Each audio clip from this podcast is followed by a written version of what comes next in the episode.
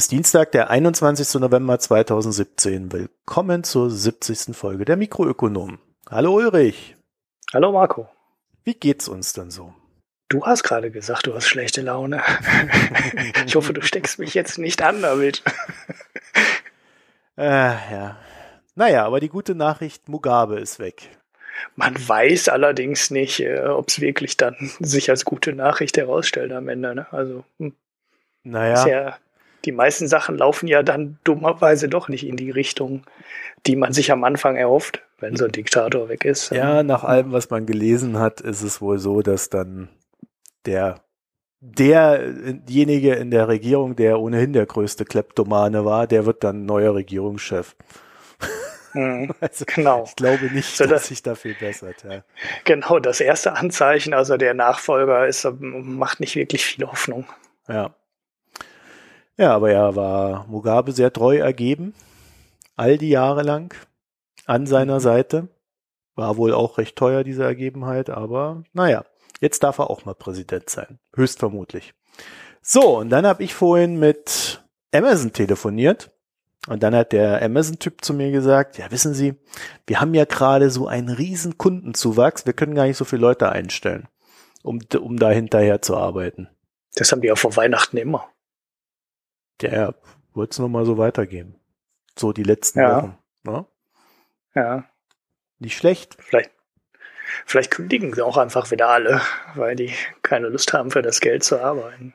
Ja, meinst du, die, die machen, da gibt's Leute, die extra für den Prime Day 30 Tage Prime aus? Oh, im Weihnachtsgeschäft suchen die immer Leute. Definitiv. Ach so, also du meinst Amazon, Lager und so weiter. Genau, genau. Mhm. Da ist immer richtig, äh, da fangen die immer im Herbst an, große Leute zu suchen und die kriegen alle nur äh, Kurzfristarbeitsverträge, also Zeitarbeitsverträge. Meistens wächst Amazon dann so regelmäßig und hat auch so einen hohen Schwund, dass ein Großteil davon weiterarbeiten könnte, wenn er denn will. Aber äh, ja, erstmal völlig fertig und haben keinen Bock mehr, ne? Ja, und von den Alten, die vorher schon da waren, äh, betrifft es natürlich auch jede Menge Leute. Und ja, so wahnsinnig toll verdienst du dann da auch nicht. Naja, der Aufreger der Woche, hast du ja bestimmt, äh, eigentlich hat es wahrscheinlich jeder mitgekriegt. Da ist eine Dame vom Arbeitsamt, ist so durch die Stadt gewandert und hat dann einen ihrer Kunden gesehen. Ich glaube, die heißen ja wirklich Kunden mittlerweile beim Arbeitsamt. Ne? Hat dann gesehen, wie der so vor so einem Einkaufsladen sitzt vom Kaufhaus und bettelt. Dann hat sie mhm. sich gedacht, Mensch, der hat ja Nebeneinkünfte. So ein Betrüger. ja. Ist die Frau vom Amt, ist dann, also es war wohl in Dortmund, ist dann einfach aufs Amt gegangen und ihrem Job nachgegangen und hat gesagt, tja, also wenn er Nebeneinkünfte hat, dann müssen wir dem noch die, das Hartz IV da irgendwie kürzen und vermutlich verdient er so am Tag 10 Euro. Ja, und die ziehen wir ihm dann einfach ab. So ist es. Es ist einfach nachzuweisen. Ne? Wir hatten ja das Thema mit der Steueroptimierung und den Steueroasen in der letzten Folge erst. Und äh, ja, wenn du dich erwischen lässt und äh, du musst es in Deutschland machen, weil du es nicht im Ausland, im Ausland machen kannst, dann ähm, geht's halt, äh, dann haben dich die Behörden halt schnell und dann sind die auch knallhart. Mhm. Wenn du dein Geld einfach ins Ausland schickst und die Zahl siebenstellig ist, dann äh, macht halt keiner was. Weil das ist dann legal. Aber Nebeneinkünfte bei Hartz IV, das ist natürlich äh, ein ganz großes Desaster und da muss man sofort durchgreifen. Gut, also sie ziehen ihm jetzt nicht irgendwie die, die ganzen 300 Euro ab, sondern von den 300 Euro, äh, ich glaube, wenn 90 Euro abgezogen, dann ist irgend so eine komische Pauschale. Also, ich, also, also dazu fällt mir echt nicht mehr viel ein muss ich sagen. Wenn unser, wenn unser Staat wirklich schon so asozial geworden ist, dass er jemanden, der ja für, für, für seine Ernährung betteln gehen muss und oder will, dann auch noch die paar Kröten aus der Tasche zieht. Ja, also dann äh, können wir uns wahrscheinlich darüber den Kopf zerbrechen, äh, in was für einer Gesellschaft wir künftig leben werden. Ja, die laufen wahrscheinlich demnächst auch durch die Stadt und äh, kontrollieren, wer die Pfandflaschen aus dem Abfall holt und ob das dann auch vernünftig angegeben wird bei der Arbeitsagentur. Da kommen dann wahrscheinlich die ganzen Überwachungskameras in den Einkaufsstraßen werden dann dafür genutzt, um zu kontrollieren, wer die Flaschen rausholt und sich das Pfand dann einsteckt.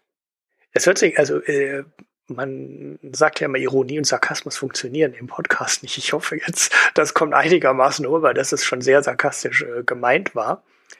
Aber das zeigt auch die Erfahrung bei dem ganzen Konto. Ähm, ja, wie heißt denn das Gesetz? Also die, als sie das Bankgeheimnis abgeschafft haben, hat man ja gesagt, das macht man gegen äh, Schwarzgeld, für Schwarzgeldbekämpfung. Wir machen das, um die organisierte Kriminalität in den Griff zu kriegen und, und, und. Mhm. Und ähm, aus dem Bundestag herauskommen dann immer ähm, von der Opposition Anfragen, in denen dann abgefragt wird, aus welchen Gründen hat man denn jetzt in Konten reingeschaut? Und da ließ sich schon sehr früh erkennen, dass es da halt äh, genau nicht um die Sachen geht, äh, die man am Anfang angegeben hat, sondern wirklich massenhaft in die Konten von ähm, Hartz-IV-Empfängern reinschaut, ob dann da irgendwie äh, ja doch Geld eingeht, äh, wie viel Geld der vom Konto runterholt und wie viel der ausgibt. Ich meine, da kann man ja alles Mögliche dran sehen. Ne? Also wenn jemand äh, schwarz verdient und das Geld bleibt immer auf dem Konto liegen und dann fragen die sich mal irgendwann, äh, du nimmst ja nur 200 Euro im Monat von deinem Konto ab, wovon lebst du eigentlich? Oder der lässt seine Rechnung übers Konto laufen. Am Anfang gab es halt auch Schwarzarbeiter, die so doof waren und das gemacht haben. Dann haben wir halt gefragt, hey, woher kommen denn die 500 Euro? Ähm, ja, und da wurde das dann eingesetzt. Und wenn wir jetzt ähm, Panama Papers und Paradise Papers und alles zusammennehmen, wird genau da offensichtlich nicht in die Konten geschaut, aber ähm, bei Hartz-IV-Empfängern schaut man, ja, ich weiß nicht, 10, 20.000-fach inzwischen in Konten rein. Und ja, das ist, äh, das passiert halt irgendwie. Es wird halt mit, mit, mit breiten Überwachungsmaßnahmen gegen einen Haufen kleiner Leute ermittelt und überwacht und ja, dem, bei den Großen passiert dann halt nichts. Ja, Deshalb aber das ist mir, nee, ich glaube, das stimmt, äh, das stimmt so faktisch, aber ich glaube, die, die Mechanismen dahinter sind, sind jetzt dann doch ein paar andere. Also beim Finanzamt gibt es schlichtweg zu wenig Leute, die sich um diese ganzen Fälle kümmern. Ja, also es gibt zu wenig Steuerfahnder, ist eine Diskussion seit Jahren. Und die Steuerfahnder, die dann irgendwie noch politisch querkommen, die will man ja dann irgendwie in, in die Klapsmühle stecken. So, das andere ist, dass äh, bei Hartz IV hast du so einen, so einen richtig ausgebauten Apparat, der diese Leute verwaltet. Und dieser Apparat kostet ja, äh, wenn ich das recht im Kopf habe, 50 Prozent dessen, was Hartz IV kostet. Mhm. Also dieser ganze Verwaltungsapparat samt äh, seiner Leistungen, die er erbringt, also diese ganze Weiterbildungsmaßnahmen und den ganzen Kram, kostet quasi genauso viel, wie die Hartz-IV-Empfänger den Staat kosten. Und äh, an der Stelle ist ja vielleicht sogar die Frage zu stellen, äh, ob diese Überwachung, die ja dann dazu führt, dass jemand irgendwie ein paar Euro weniger im Monat bekommt, wie viel die eigentlich kostet. Ja, also naja. wenn wir, wenn wir die 30 Euro bei dem Hartz-IV-Typen sparen oder der Typin und äh, das aber 50 Euro kostet, dann stimmt ja die Rechnung nicht. Und das ist genau, insofern ja. ist es völlig gaga, weil wir ja auf der anderen Seite ein Jobcenter haben, was sagt, ja, um Kosten zu sparen, wollen wir künftig nicht mehr die Geldautomaten auf der äh, im Amt aufstellen. Ja, weil das irgendwie 90 Millionen, nee, wie viel waren das? Nicht 90 Millionen. Das waren irgendwie ein paar Millionen Euro, die das im Jahr kostet. Äh, und äh, die will man halt sparen und dafür sollen die Leute dann an der Kasse im Supermarkt ihr Hartz IV abholen. Ja. Das ist, äh, also diese Idee mit der Kasse, äh, da gab es ja auch, äh, gab's ja auch relativ viel Aufregung. Ja. Ähm, da weiß ich aber, da, das, da müsste man aber die Details kennen. Ne? Also da kann man sich ja im Vorfeld jetzt aufregen, aber ich fände es ja gar nicht so schlimm. Es holen normale Leute auch Geld an der Kasse ab. So, wenn man das so macht, dass die, dass man das Geld abholen kann, ohne dass der Mann hinter dir sehen kann oder ohne dass die Kassiererin sehen kann, dass da jetzt gerade ähm, Hartz-IV-Geld abgeholt wird, wäre das ja durchaus machbar, das Geld da auszuzahlen. Ich weiß aber nicht, wie das im Detail dann aussehen kann. Also ich fand nach den Berichten und der Aufregung, die ich da gelesen habe, äh, die Aufregung noch nicht so ganz nachvollziehbar, weil es schien mir eher so eine Idee zu sein und nicht noch nicht eine konkrete Umsetzung. Und wenn man die Umsetzung vernünftig macht, fände ich das durchaus ähm, okay. Ähm, also aber stopp mal. Im zweiten hm? Quartal 2018 soll das umgesetzt und bis Ende 2018 die Umsetzung abgeschlossen sein. Ja, ja gut, aber wenn du da eine, wenn du da eine Karte für kriegst, äh, eine Sparkassenkarte für kriegst oder was? Ne, kriegst Und du das ja Geld nicht. Nee, nee, Also äh, erstmal Korrektur, 3,2 Millionen sind die Kosten, die die Ämter da haben in, 2000, in 2016. So. Und das Ganze ist vor allen Dingen für Leute, weil die brauchen das, die kein Konto haben. Das heißt, die gehen da nicht mit ihrer Sparkassenkarte her. Ah, okay, gut. Das heißt, du kriegst dann quasi so ein, so ein IOU oder sowas, wo dann draufsteht, zahl dem 200 Euro aus oder wie? Oder so eine Geldkarte oder wie funktioniert das dann? habe dazu noch keine näheren Informationen, wie genau das sein soll. Äh, es ist halt aber, und es soll auch irgendwie um Vorschüsse gehen, also wenn die Leute Geld brauchen und so weiter und so fort. Aber äh, es ist halt so, dass in dem Moment, wo du keine Sparkassenkarte hast oder eine normale Karte, äh, ist es ja für andere schon offensichtlich. Ja, okay, dann ist es was anderes. Also ich hatte über die Details halt nichts geredet. Das ist an der Stelle bist du auch echt aufgeworfen, wenn du dich über Twitter in die deutsche Medienlandschaft rein informierst. Ach, hör mir auf. Dann hast du ja sowieso schon das. Problem, dass die deutsche, Med dass die deutsche Medienlandschaft oft so Aufregerthemen nur als Aufregung verbreitet. Und wenn du dann noch äh, über Twitter dahin gestoßen wirst, kannst du dir fast sicher sein, dass die wirklich wichtigen Sachen in den Artikeln nicht drinstehen, sondern du nur, nur noch Aufregung bekommst. Naja. Ja, also für die Fintech-Freunde Cash Payment Solutions ist der Abwickler für diese Geschichte. Ja, das ist barzahlen.de. Das ist eigentlich ein, das ist also ziemlich sicher, dass es so ist wie bei barzahlen.de.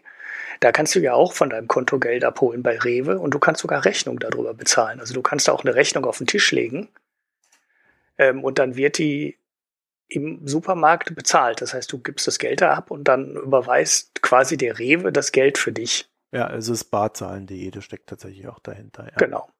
Und deshalb meinte ich, das ist eigentlich ja ein normales System. Nur klar, wenn du dann an der Stelle irgendwie die Hartz-IV-Card in Anführungsstrichen jetzt da auf den Tisch legst, weiß natürlich die Kassiererin sofort Bescheid und im Endeffekt weiß auch derjenige, der hinter dir steht, Bescheid, zumindest wenn ein Auge drauf wirft, welche Karte du dann da in den ähm, Ja, also ich finde bei diesem ganzen Hartz-IV-Thema, äh, ich finde generell auch, auch, das ist, äh, für mich ist das ein sehr weitfassendes Thema, auch so in dem, in dem Bereich Arbeit herein. Ich glaube, woran wir mal wieder lernen müssen zu denken, ist, dass wir dort mit Menschen zu tun haben. Und ein Mensch, der existieren möchte und will, braucht ein gewisses Selbstwertgefühl, sonst steigt er irgendwann aus der Gesellschaft aus und äh, die quasi fortzuführen, ja. Also gut, ich weiß natürlich auch nicht, was für komische Karten die dann da vorlegen werden oder ob das übers Handy läuft oder sonst was.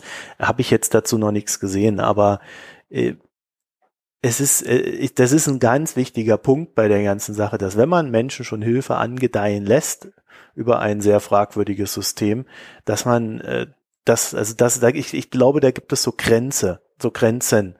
Und äh, die sollten wir in der Hinsicht schon berücksichtigen. Mhm. Ja, und natürlich, klar, am Ende ist es so, wenn, wenn, wenn du Geld brauchst und dann irgendwie notfalls zu dieser, zu dieser, äh, zum Supermarkt rennen musst, äh, da wirst du das tun. Aber ist es das, sind das diese drei, drei Millionen wert? Dass wir diese Nee, also- Leute noch so beschämen? Ja. Ich glaube nicht, zumal die, die Automaten ja auch nicht gänzlich ersetzt werden können. Ja, naja, also 3,2 Millionen sind in diesem ganzen System natürlich ein Witz. Also das ist ja nicht mal der Tropfen auf dem heißen Scheiße, gar nichts. Weil wenn du anschaust, was da für Verwaltungsaufwand getrieben wird, ähm, dann kann es um die 3,2 Millionen wirklich nicht gehen.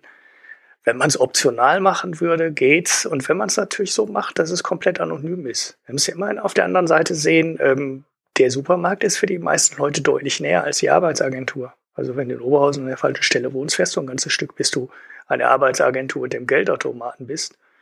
Äh, da wäre der Supermarkt um die Ecke, zumindest aus Entfernungsgründen einfacher. Aber klar, es darf nicht so sein, dass die Kassiererin und die anderen Leute sehen, ähm, dass du gerade Hartz IV abholst. Ja, ich habe derweil mal rausgefunden, wie das funktioniert. Du kriegst einen Zettel, da ist ein Barcode drauf und den hältst du davor.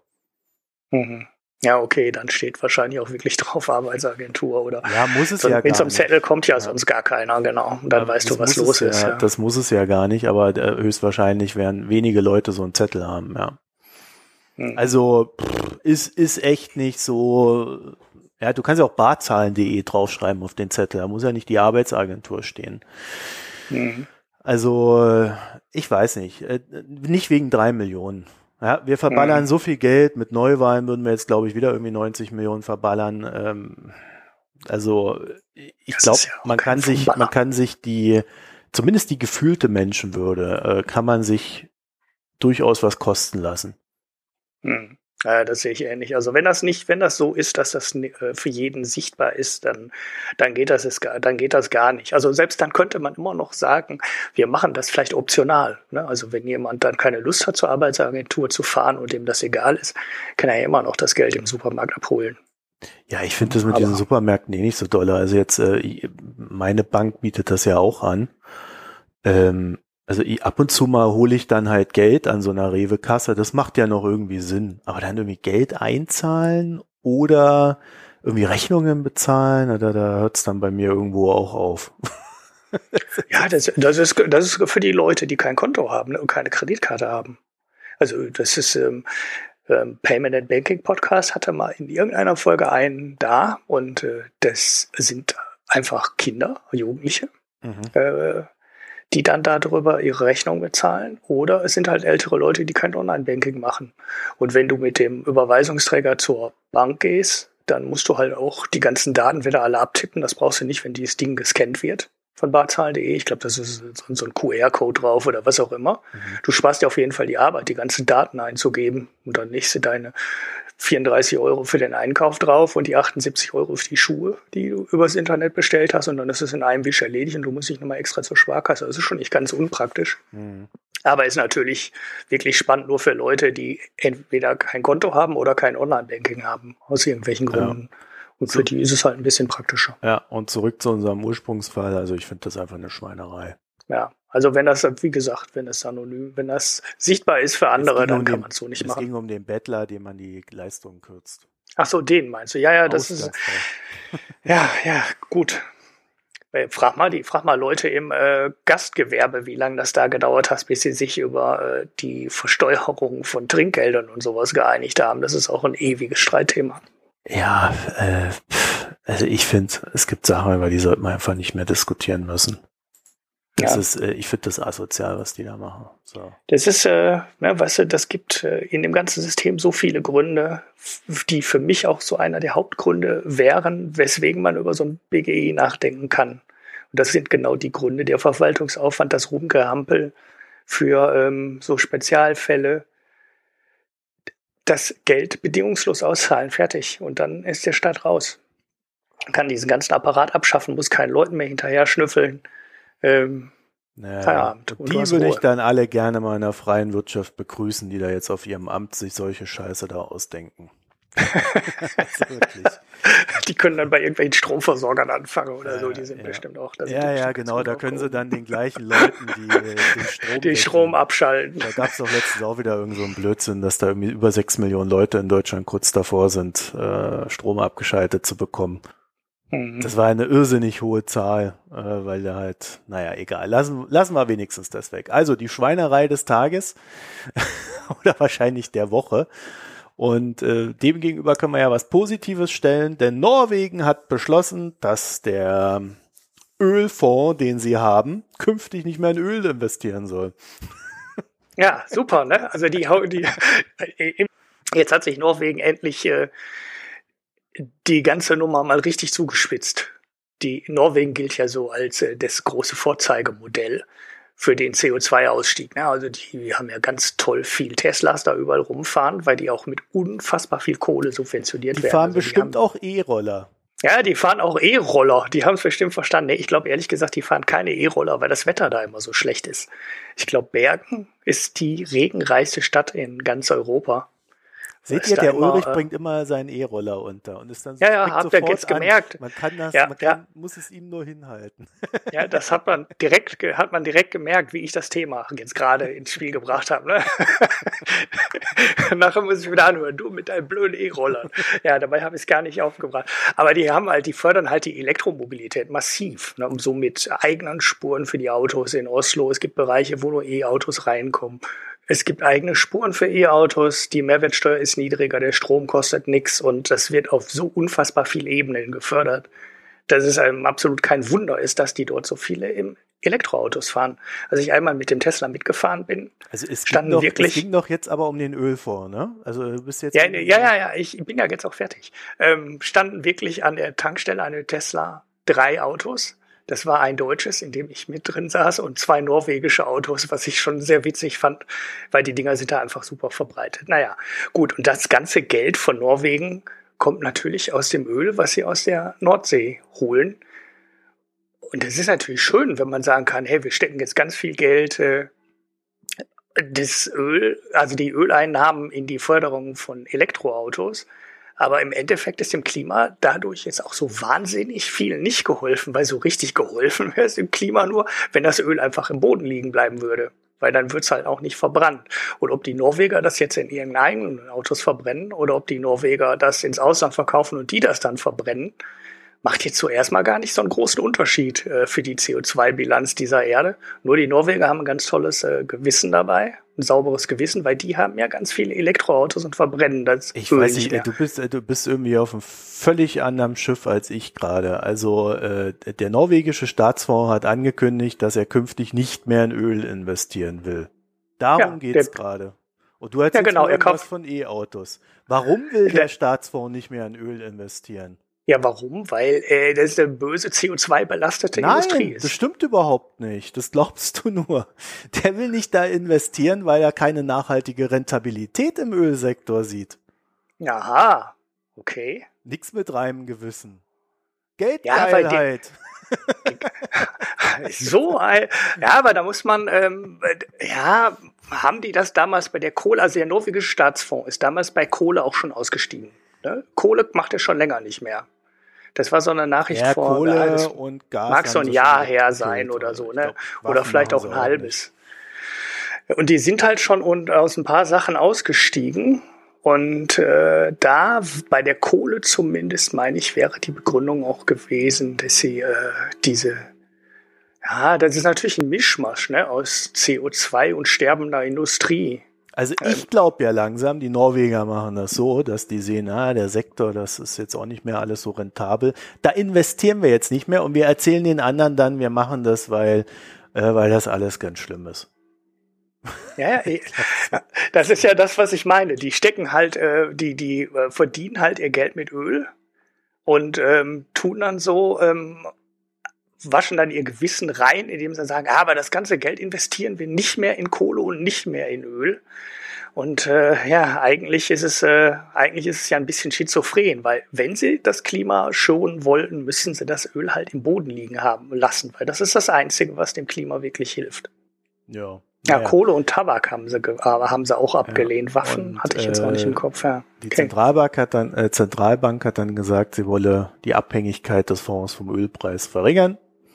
Diese Empfehlung beruht ausschließlich auf finanziellen Gründen und Analysen zur Abhängigkeit des Staats vom Öl. Mhm. Ja, Risikodiversifizierung. Außerdem ist Ja, alles okay, nicht mehr so rentabel und deswegen.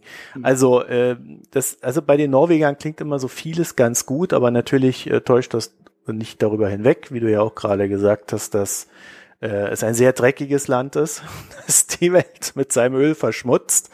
Äh, äh, würden wir natürlich auch tun, was man den Norwegern äh, zugutehalten muss, ist ja tatsächlich aber auch, dass sie dieses Geld dazu benutzen, irgendwas zu tun, was jetzt nicht völlig gaga ist. Ja, ja, das ist. Also ich äh, meine, wenn du ja. da mal nach Afrika guckst, äh, da äh, kommt dann halt so ein Diktator daher, setzt sich da an die Spitze und raubt den Staat aus, ja? Äh, siehe Mugabe. Von daher ist das ähm, äh, schon das bessere Konzept, was die Norweger da fahren. ja, ja. Ja, und sie formen Ja. sicherlich auch eine Gesellschaft, die äh, mit den Investitionen, die dann durch diese Einnahmen da sind, äh, wahrscheinlich auch viel besser gebildet ist als die unsere. Ja, ja, sie finanzieren ja auch einen ganzen Teil des Gesundheitssektors aus dem Fonds. Ja. Das ist ja der, äh, ja, die, die Ärzte, die da an irgendeinem Kaff, an irgendeinem Fjord sitzen, die verdienen halt auch kein Geld. Also realistisch verdienen die halt kein Geld, weil die haben da eine Praxis und da leben 250 Leute drumherum oder 300. Und davon kann kein Hausarzt leben. Nur der nächste Fjord ist halt äh, vier Stunden mit dem Auto weg oder zwei Stunden mit dem Auto weg und die nächste Stadt ist äh, ja möglicherweise einen halben Tag oder noch weiter entfernt. Und äh, ja, wie willst du da einen Arzt finanzieren? Und das wird dann halt aus diesem ganzen Geld finanziert. Der ist naja. dann halt trotzdem da. Und äh, weil wir schon bei Norwegen sind, die Norweger, die trinken ja gerne und leider ist es bei denen ja auch immer so teuer. Und deswegen fahren sie dann immer in Regionen, wo es so billig ist und saugen sich da tot und fahren dann nach Hause. das war jetzt aber massive Zuspitzung, ja? Ja, ja, ich, ich wollte es mal auf den Punkt bringen, ja? ja. Die Sache. So, und jetzt hat Schottland sich gedacht, weil das musst du uns erzählen, äh, Schottland führt einen Mindestpreis auf Alkohol ein. Ja, was ich äh, an der Nachricht fand ich eigentlich nur interessant, dass die Schotten nicht hingehen, also Schottland nicht hingeht und einfach die Brandweinsteuer oder die Alkoholsteuer erhöht, sondern sie sind hingegangen und haben einen Mindestpreis für Whisky eingeführt. Also in den Nachrichten stand überall Mindestpreis für Whisky. Ich nehme mal schwer an, dass das nicht nur für Whisky gilt, sondern auch äh, ja für Gin oder irgendwelche anderen hochprozentigen Getränke. Dieser Preis liegt irgendwo bei 15 ähm, Euro umgerechnet, also schon ziemlich hoch, wenn man sich anschaut, was hier eine Billigflasche Wodka in Deutschland kostet. Es sind aber auf die Flasche gerechnet, ist weniger als ein Euro Steuern in Schottland in dem ähm, 0,7 Liter Preis von Whisky oder ähnlichen alkoholischen Getränken drin, was ich äh, ja, schon ganz schön wenig finde, wenn man es jetzt mit dem Mindestpreis von ungefähr 15 Euro pro Flasche vergleicht. Ja, und ähm, die sind halt nicht hingegangen und haben gesagt, äh, wir machen jetzt einfach mal 10 Euro Steuern auf die Flasche Whisky, weil dann will die Flasche Whisky auch 15 Euro kosten. Sondern sie haben gesagt, wir führen den Mindestpreis ein. Der ähm, Steueranteil bleibt offensichtlich genauso niedrig wie vorher. Man darf aber einfach keine Flasche Whisky mehr unterhalb des Preises von 14 Pfund, also 15,60 Euro, verkaufen. Da habe ich mich gefragt, warum macht man das denn so? Und ja, muss man sich überlegen, was ist das, äh, was ist das Ergebnis der ganzen Geschichte? Alle Whisky-Sorten, Wodka-Sorten und so weiter, die billiger waren als 15 Euro, also als 14 Pfund, kosten jetzt halt mindestens 14 Pfund, sind dementsprechend teurer geworden. Aber alle Flaschen Whisky, die teuer waren vorher, also die ganzen Flaschen guten Whiskys, sind nicht teurer geworden. Das heißt, äh, im Endeffekt bestraft Schottland jetzt mit der Nummer alle, ja, sag ich mal, billig Whisky-Säufer und die, die den schönen, teuren schottischen Single Malt trinken, die zahlen halt genauso 20, 25 oder 30 Pfund wie vorher. Nur alle, die vorher halt äh, Whisky für 7, 8 oder 10 Pfund getrunken haben, die zahlen jetzt halt mehr. Finde ich eine ganz interessante Idee. Äh, ja, die Frage ist, ob man mit einer Steuer nicht trotzdem einfacher ähm, und besser das Problem gelöst hätte, weil man hätte ja Staatseinnahmen dadurch, ne? Und dann kann man ja, also ich bin ja immer grundsätzlich der Idee, dass Staatseinnahmen nicht äh, per se böse sind, sondern dass ein Staat mit sowas sinnvoll was machen kann. Und er könnte ja an irgendeiner anderen Stelle auch Steuern senken oder Sozialleistungen erhöhen oder was auch immer. Mhm. Ne? Das Geld könnte zum Beispiel ganz doof ins Gesundheitssystem laufen. Naja, vielleicht hängt es ja damit zusammen, dass Sie gesagt haben, also es geht, geht generell auf Alkohol, nicht nur auf Whisky. Äh, und Sie sagen ja, wir wollen die Todesfälle durch Alkohol senken. Mhm. So, und äh, wenn du säufst, viel säufst, dann kaufst du halt die billigen Sorten. Mhm. Also die, die teuren Sorten sind ja dann eher für Genießer. Ja gut, äh, auch die schaffen es äh, in, im Alkoholismus zu enden, machen wir uns nichts vor, aber äh, tendenziell eher, eher sind das eher weniger Betroffene. So, und mit mhm. diesem teuren Whisky äh, oder mit dem teuren Alkohol haben halt dann weniger Leute Zugang zum Alkohol oder können weniger davon trinken. Jetzt war mein erster Gedanke bei der ganzen Sache, äh, hätte ich jetzt aber auch, wenn es eine Steuermaßnahme wäre, gesagt, ja gut, dann wird da halt wieder schwarz gebrannt. Mhm. Also eine, In dem Fall wird ja schwarz verkaufen schon reichen. Ne? Naja, erstmal muss sie schwarz gut. brennen, um ihn dann schwarz zu verkaufen. oder du meinst naja, den richtigen Oder halt eine Kiste reinholen von irgendwo anders, ja. ne, geht ja auch. Also du meinst, äh, dann wird mehr Whisky geklaut, der dann verkauft wird auf der Straße. Zum Beispiel, ja. Oder halt schmuggeln aus dem Ausland. Ja, ich glaube, die Schotten, die brennen schwarz. Mhm. das ist so mein Klischee vom Schotten. Naja, also ich bin mal gespannt, ob das klappt, weil es ist ja eigentlich immer so gewesen, dass die Schwarzbrennerei halt dazu geführt hat, dass billiger Fusel da auf dem Markt war, der die Leute dann blind gemacht hat oder sonst was und man dann halt auch höhere Kosten im Gesundheitssystem hatte. Deswegen man ja dann irgendwann äh, quasi als Staat gesagt hat, okay, wir, wir nehmen das halt hin, dass die Leute bis zu einem gewissen Punkt saufen, holen uns dann unsere Steuern und äh, appellieren dann an die, ja, an das Maß, aber nicht an das Bayerische. Und ja, hier bricht ja der erste Staat aus diesem Ding aus. Mhm. Also wir werden jetzt also an Schottland dann demnächst sehen, ob das funktioniert. Ja, ich Weil bin ja gespannt. Auch eine Abwägung, ne? Also wenn sie jetzt dem, dem Preis auf mindestens 30 Pfund gemacht hätten, äh, dann hätte es wahrscheinlich definitiv Schwarzbrennerei gegeben. Aber bei 15 Pfund kann man noch überlegen, ist das nicht etwas, wo der Säufer noch mithalten kann.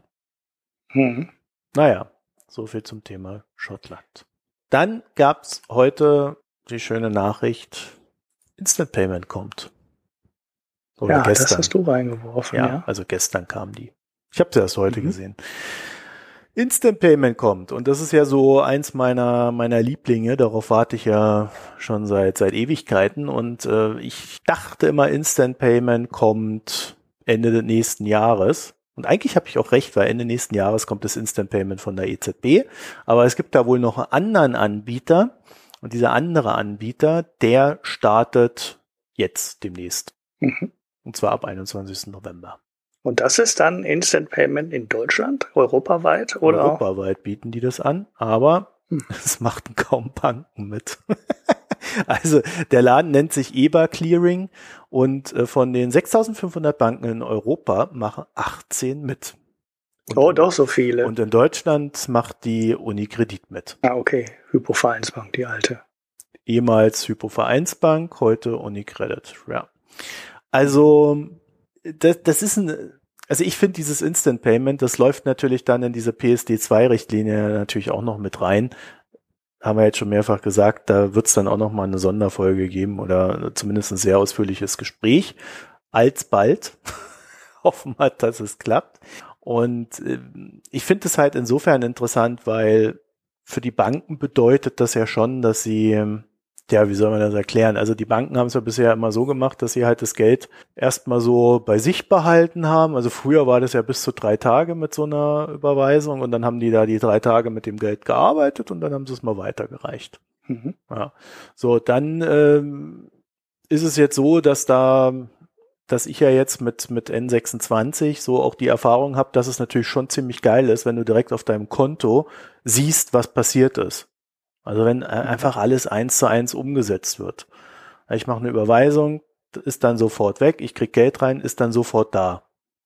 Mhm. Ja, und äh, momentan dauert es ja noch einen Tag, jetzt mit SEPA, aber ich merke halt schon, in dem Moment, wo ich auf meinem Konto sehe, was passiert, und zwar eins zu eins, äh, habe ich eine viel bessere Kontrolle über mein Konto. So, und äh, das ist dann etwas, was umgesetzt werden wird. Und äh, das wird wahrscheinlich ein bisschen was kosten. Also äh, die schreiben hier von 0,2 Cent pro Überweisung. Da ist dann tatsächlich die Frage, äh, ich, ich weiß nicht, wie teuer es jetzt ist. Also an uns Kunden wird ja nichts weitergegeben.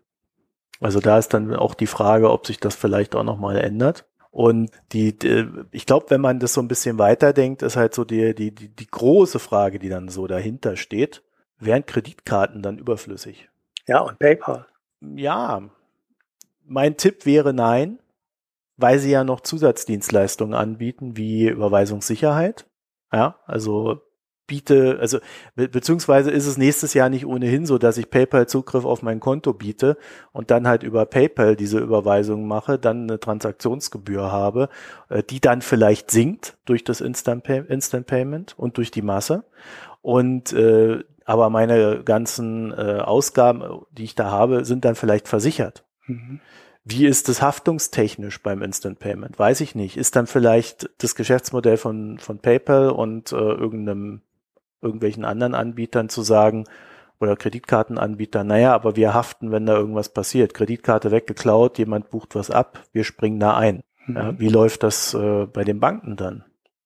habe ich bisher noch keine Antwort. Also ich sehe da schon noch so Dinge, wo die Banken sich entweder stark weiterentwickeln müssten oder wo man einfach sagen kann, dann hat dann so ein externer Anbieter vielleicht durch den Mehrwert, den er anbietet, halt doch noch eine Chance, da weiterhin aktiv zu bleiben in dem Geschäft. Hm.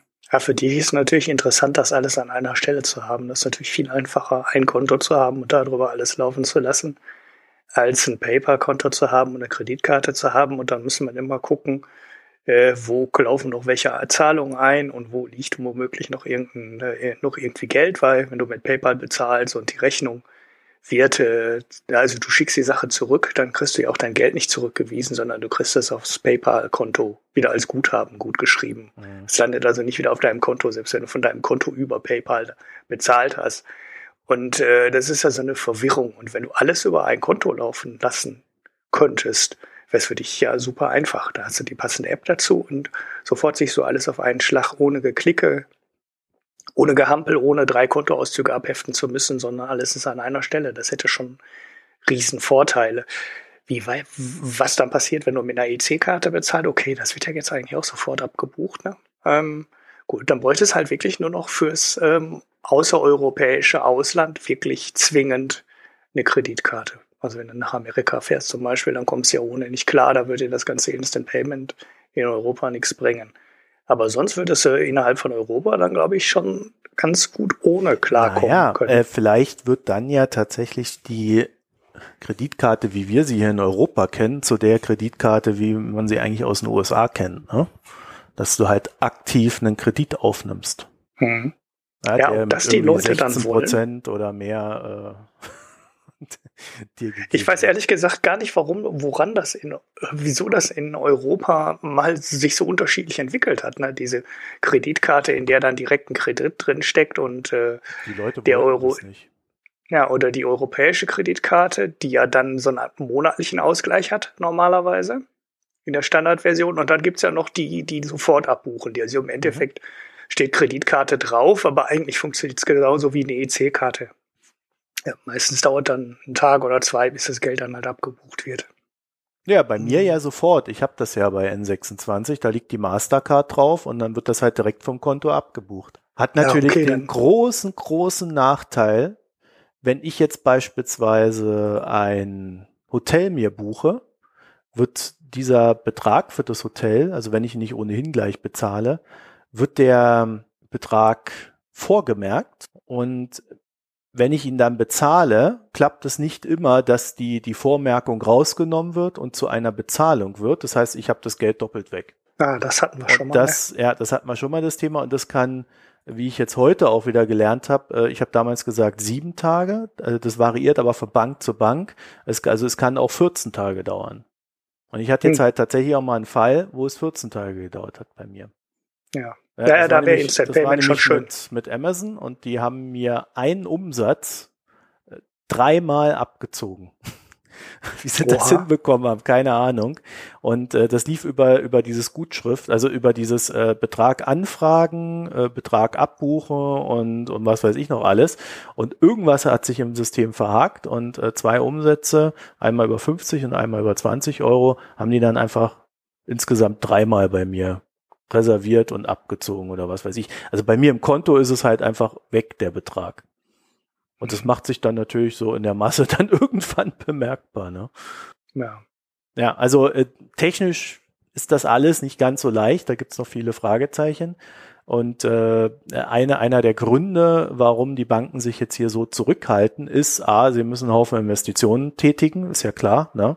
Wenn du dein, dein Überweisungssystem von äh, ja, einen Tag momentan auf wenige Sekunden umstellen musst. Und was ich mhm. äh, da auch noch nicht wusste in dem Zusammenhang, es wird wohl tatsächlich bei jeder Überweisung irgendwie so ein Check gemacht, ob das, äh, ob das ein Schwarzgeld ist. Aha. Wie auch immer Wie der gemacht wird. Ja. Angeblich soll das mehrere Stunden dauern. So, und äh, das, dieser, dieser ganze Vorgang, der soll jetzt innerhalb von ein paar Sekunden gemacht werden.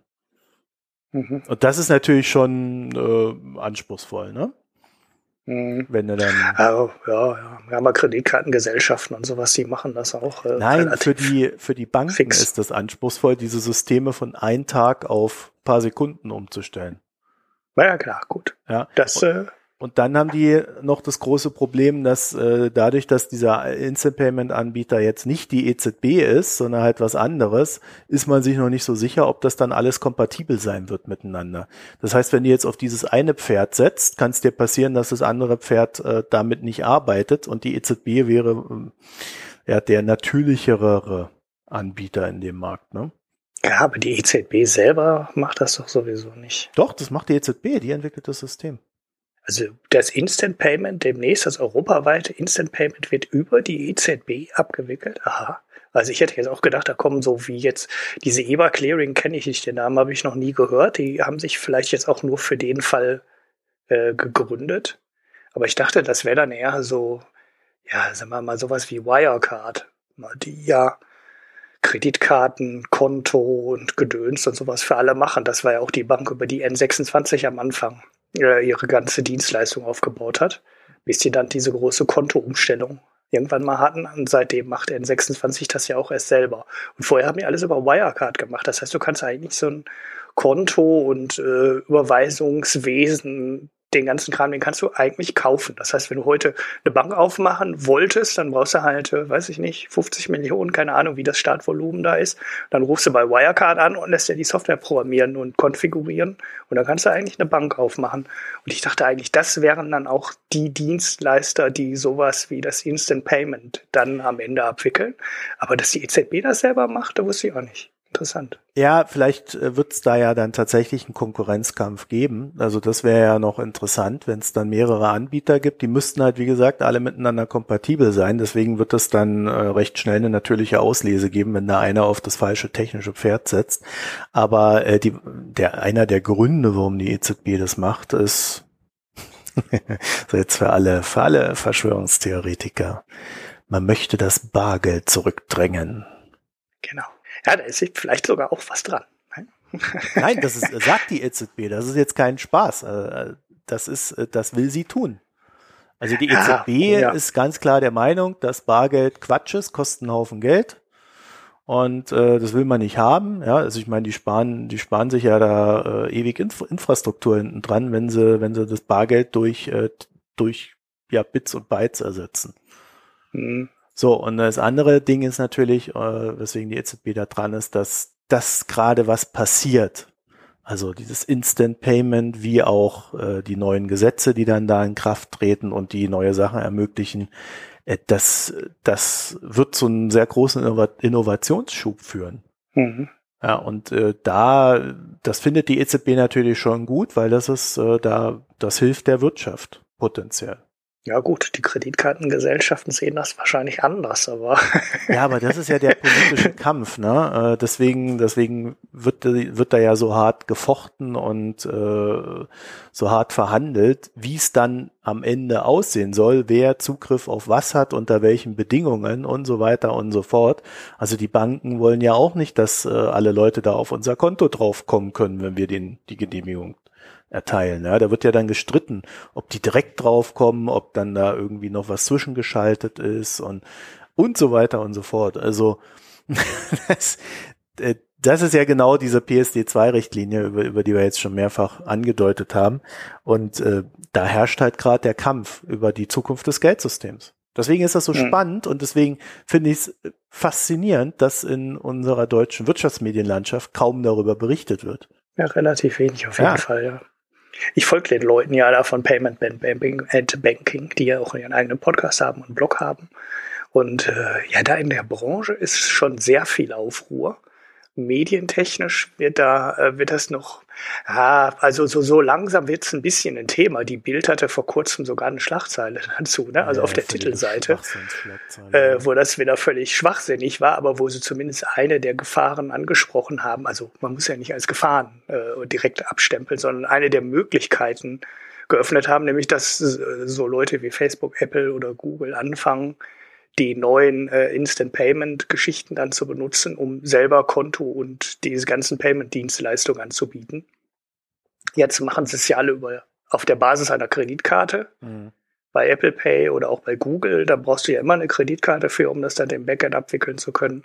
Aber das kann ja auch gut sein, dass sie demnächst sagen, nur die Kreditkartengesellschaft schmeißen wir einfach raus aus dem ganzen System Und äh, wir machen das direkt über das Konto, weil mit PSD2 sind die Schnittstellen alle da. Und das ist dann alles mehr oder weniger gut standardisiert, das muss man ein bisschen abwarten. Aber vielleicht haben die großen ähm, Hightech-Firmen da dann wirklich die Stelle, äh, die Banken richtig anzugreifen. Das muss auch gar nicht. Ich, wir sagen hier im Westen immer ähm, Apple, Google und Facebook, aber vielleicht sind das dann auch äh, Tencent mit WeChat oder Alipay aus China. Die sind eh ein paar Nummern größer. Wir sehen die hier im Westen, unterschätzen wir die halt äh, sehr weit in der Breite. Äh, sieht die Firmen keiner, obwohl die eigentlich viel größer sind. Ja. Mhm. Hast du die Zahlen gesehen da von Ja, Alipay an dem Ja, Singles ja. Day? Also 2,5 Milliarden Transaktionen, äh, weiß nicht, in der ersten Minute oder sowas. Eine Da- da- völlig, völlig irre Zahl. Scheiß. Ja. Genau. Ja. Okay, dann äh, noch ein paar News aus der Finanzbranche, die da, da ganz gut reinpassen. Die EBA, das Eisenbahnbundesamt, äh, die Europäische Bankenaufsichtsbehörde, ja, äh, die geht nicht nach Frankfurt. Ja, Das kam ein bisschen überraschend, ne? Waren ja schon alle so, yeah, Frankfurt wird's, woo. Nee. ja. London muss, äh, muss, die, muss es abgeben, weil sie halt nicht mehr äh, in der EU sind bald. Wir erinnern Und, uns, ja. Brexit und so weiter. Mhm. Und dann mussten zwei Behörden jetzt ihren Sitz verlegen. Die Pharmaaufsicht, die nach Amsterdam geht, was auch ein Losentscheid war. Ne? Äh, es war am Ende auch äh, Ja, beim Banken auch. Stimmgleichheit und bei der Bankenaufsicht war es auch Stimmgleichheit zwischen Dublin und Paris. Was ist Ja. Dublin? Ja, Ja, Dublin und Paris. Also Frankfurt ist nicht mal bis ins Finale gekommen. Was echt Und- krass ist, ne? Also Und alle dachten eigentlich, der natürliche Sitz ist halt da, wo die Europäische Notenbank auch sitzt. Das macht ja eigentlich auch Sinn, ne? weil die haben ja die Stresstests zumindest. Wer macht die jetzt eigentlich? Die hat die auch die EZB doch gemacht am Ich Anfang. glaube, das ist ein Konglomerat aus A und B. Ja, und äh, das ist also eigentlich natürlich hätte man schon gesagt, ja klar, die müssen nach Frankfurt zur europäisch zur EZB. Äh, aber gut, sie haben es jetzt nicht gekriegt und jetzt geht's äh, nach Paris und die Pharmaaufsicht nach Amsterdam. Kommt man relativ, ist ja jetzt nicht so weit weg von Deutschland, ne? also Ja, also Frankfurt, auf, auf, Paris auf ist ja Bonn auch äh, sich. TGW-Strecke. Auch Ja, stimmt, die hatte sich Pharmaaufsicht war. Bonn, ne? Ja. Und Bonn, äh, naja. ich glaube, der Bürgermeister hat hinterher so verkauft. Ja, zumindest, also sie sind gleich in der ersten Runde rausgeflogen und er hat dann gesagt, ja, aber zumindest haben wir uns als äh, Standort in Erinnerung gerufen. Naja, toll. Ja, sehr optimistischer Mann, sehr optimistisch. Ja. ist halt nicht Olymp unbedingt eine Olympiade, wo es dabei, äh, dabei sein heißt, alles heißt. Äh, naja, Naja, was soll's. Gut, dann, ähm, äh, was war noch? Was war da noch? Ach so, ja. Dazu passend hat dann Goldman Sachs wiederum gesagt, da hieß es ja auch immer, sie gehen jetzt nach Frankfurt und hahaha, Frankfurt, huhu. Ja, sie machen äh, zwei Hauptsitze. Einen in Paris und einen in Frankfurt. mhm. Da kannst du dann, weil die ganzen Anwälte sitzen da wahrscheinlich in Paris, um dann zur EBA zu rennen. Und die anderen sitzen in Frankfurt. ja, interessant ist, dass sie äh, sich das angeblich selber aussuchen können, ne? Was? so wie ich es verstanden habe. Also die Banker können sich selber aussuchen, wo sie hingehen. Ja, gut, äh, je nachdem, was sie halt machen, werden sie dann ohnehin dahin gehen, wo man sie haben will. Ja, also ich kann mir das auch nicht vorstellen, dass die da alle ähm, Abteilungen parallel aufbauen. Das war wahrscheinlich eine ziemlich schlechte Zusammenfassung der Entscheidung. Da werden wahrscheinlich bestimmte Bereiche nach Frankfurt gehen und bestimmte Bereiche nach Paris Also, gehen. wenn Und wenn du in dem Bereich arbeitest, könnte- gehst du halt dann dahin. Ich es mir aussuchen könnte, ins Terroristenparadies Paris oder ins gediegene Frankfurt. Ja, wobei die äh, Londoner Banker ja eher sagen, Frankfurt ist keine Stadt. Ne? Die haben ja eine andere Einstellung. Wenn du aus London kommst, Heißt aber auch, dass die, die nach Frankfurt gehen, wahrscheinlich mehr Geld bekommen werden, weil sonst, weil, weil wahrscheinlich alle sagen, wir gehen nach Paris. ja, wer weiß. Vielleicht ist Paris auch so setzen. teuer, dass du dann doch äh, in Paris genauso viel Geld oder sogar noch mehr haben willst, weil die Mieten in Paris sind ja noch mal eine ganze Nummer. Ähm, noch eine ganze Nummer Ja, äh, Frankfurt höher. arbeitet daran, das aufzuholen. Ja. Ganz beflissen. Naja, okay, also das waren dann so die, die News aus dem Finanzmarkt. Find, find das ja äh, ganz gut, dass sich das alles recht schnell klären lässt, scheinbar. Ne? Also ich glaube, die, die, umziehen, haben das schneller geklärt als die äh, Engländer, wann sie da ihren, äh, ihren Brexit überhaupt machen. Ne? Das ist ja, ja, gut. auch völlig unklar noch, wie es da weitergeht. Da, ja, da kommt man ja auch aus dem Kopfschütteln, aus dem Kopfschütteln nicht heraus. So, ich frage dich jetzt mal, Ulrich. Ja? ja. Willst, willst, du schon wieder über Tesla reden? Nein, ich will nicht über Tesla reden. Ja, Komm, wir haben machen vorher noch was anderes. ich wollte gerade schon e- elegant überleiten, wie schnell man doch mit dem Tesla, mit dem autonomen Tesla von Frankfurt nach Paris kommt. Ähm äh, aber du ja, hast mich ja, nicht mal erwähnen lassen, dass die TGW-Strecke so toll ist zwischen Frankfurt und Paris. Ach, man das ja, ganz schnell hin und her fahren kann. Das interessiert doch keine Sau. Aber die, äh, die, die französischen Züge, die sind halt super bequem im Gegensatz zu so einem ICE. Das ist halt die Schweinerei. Naja. Die sehen vor allem schicker aus. Also ich habe heute, ich hab heute irgendwie gelesen, dass ständig irgendwie Bitcoin geklaut werden. Hast du das mitgekriegt? Ja, das habe ich äh, mitgekriegt. Ich habe ja auch irgendwo den Link in die Show Notes gepackt. Eine Million Bitcoin sollen schon geklaut worden sein. Über die gesamte Zeit, ne? Äh, alles, äh, alles zusammen halt. Ja, das kann schon ganz gut hinkommen. Ich äh, Das ist ja eine tolle Währung. Ja, es ist halt, ähm, also der Bitcoin ist halt äh, an und für sich ähnlich äh, wie Bargeld. Ne? Wenn es dir gestohlen wird, ist es halt weg. Also das ist halt, ähm, da steht halt nicht drauf, äh, wem das gehört. Und äh, wenn es gestohlen wird, äh, dann wird es halt gestohlen. So, jetzt, so, jetzt stell dir mal vor, du hast da irgendwie am Anfang da irgendwo so deine 50 Bitcoin mal geholt, ja, hast die jetzt bis jetzt gehalten, dann klaut dir einer den Scheiß. Ja, das ist dann so richtig ärgerlich, aber da sollte man dann auch vorbeugen. Es gibt auch Schätzungen, wie viele Bitcoins gar nicht gestohlen wurden, sondern wie viele Bitcoins einfach weg sind. Wie Weil die Leute, ähm, ja, du kannst ja, du kannst ja auch Bitcoins einfach auf den Zettel ausdrucken, ne? de facto. So, und dann sagst du, hier ist meine Börse, mein Hash, und dann druckst du das auf Papier aus und äh, dann äh, ist es halt deins. So, und solange du diesen Hash auf dem Papier hast, kannst du das Geld, was dahinter steckt, einlösen. Und wenn du den verlierst, ist es halt weg. Ja, ja, also, da, ähm, da gibt es also auch so Schätzungen, wie viel des Geldes äh, in der Zwischenzeit schon äh, verdampft ist. Also jetzt wird es noch, äh, jetzt ist halt jeder super kleine Hack oder jedes echt kleine Problem inzwischen direkt Millionenbetrag man muss bedenken, am Anfang waren die Bitcoins halt quasi nichts wert und da sind die Leute mit den Dingern nicht wirklich äh, vorsichtig umgegangen. Ne? Du hast dann halt gesagt, oh, boah, ich habe hier jetzt einen Bitcoin gemeint, so, den drucke ich mir jetzt hier auf Blatt Papier und hefte den irgendwo ab. Und dann hast du es vielleicht nicht so abgeheftet, sondern irgendwo auf den Tisch gelegt, weil es war ja nur zwei äh, zwei Euro fünfzig wert. Ja, und dann hast du nicht drauf aufgepasst und dann war der irgendwann weg. Und äh, heute wäre das vielleicht äh, 1000 Euro wert, aber du hast es halt nicht mehr, äh, weil du damals nicht drauf aufgepasst hast. Im Endeffekt so das Gleiche, was die Leute ganz am Anfang da in Berlin in der Burgerbude gemacht haben, wo du dann halt mit zwei Bitcoins einen Burger bezahlt hast. Und heute werden die zwei Bitcoins halt 14.000 Euro wert. Naja, dumm gelaufen. Und aber genauso haben die Leute am Anfang halt auf die Bitcoins aufgepasst. Und da werden gerade am Anfang eine ganze Menge Bitcoins einfach verschwunden sein, wo heute keiner mehr weiß, äh, wo die Dinger sind und dann sind sie halt weg. So, das hat so den Effekt dann von dem Bargeld im Kopfkissen, wo ja auch immer die Deutschen noch wie viel 100 Milliarden in D-Mark irgendwo noch in Bargeld rumliegen haben sollen. Wo das einfach, äh, weil es einfach bei Bitcoin am Anfang keinen interessiert hat und wo echt unwichtige Summen heute richtig relevant ja, wären. So ein Kissen würde ich auch gern mal finden. Ja, so mit Bitcoins drin. Nein, nicht so ein doofes D-Mark-Kissen, sondern so ein mit so ein paar Bitcoins. Ich habe ja mal so 20 Bitcoins gemeint. Ja immer noch umtauschen.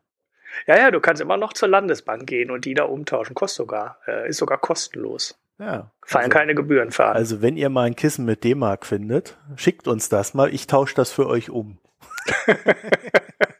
Und wenn ihr eins mit Bitcoin, ne, dann schickt es bitte mir. wenn eure Oma Bitcoins im, im, Kopfkissen stecken hat, so ja, eher unwahrscheinlich, aber wer weiß. Ja, ja, dieser ähm, die, dieser Bitcoin-Klau oder äh, Schwund, also die, äh, reden wir mal weiter über den Klau. Der führt ja auch dazu, also einer der größten Fälle war ja diese Mount Gox-Geschichte, wo man bei Mount Gox äh, die Bitcoins durch einen Fehler in der Software auf andere Konten transferiert wurden. Das heißt, die äh, Kundenkonten bei Mount Gox wurden leergeräumt und das landete dann alles auf anderen Bitcoin-Konten.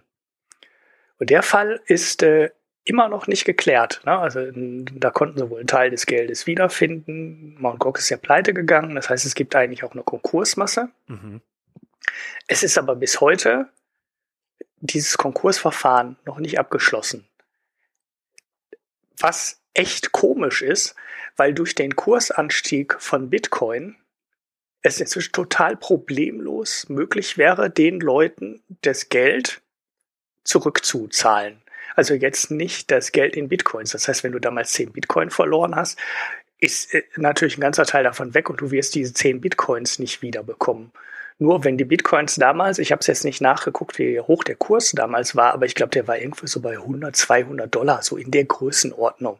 Und selbst wenn ähm, Mt. Gox jetzt 90 Prozent der Bitcoins pflücken gegangen sind, reicht der Kursanstieg von 10 oder äh, von 100 oder 200 Dollar auf 7000 Dollar eigentlich völlig problemlos aus, um den Leuten zumindest in Dollar das Geld zurück zu überweisen. Passiert ist aber nichts. Ähm, warum ist jetzt so ein bisschen unklar, weil irgendwie streiten die sich da, streiten sich wohl auch darüber, ob jetzt Bitcoins zurückgezahlt werden müssen oder ja, was natürlich. auch immer. Also ich würde natürlich auch meine Bitcoins wieder haben wollen.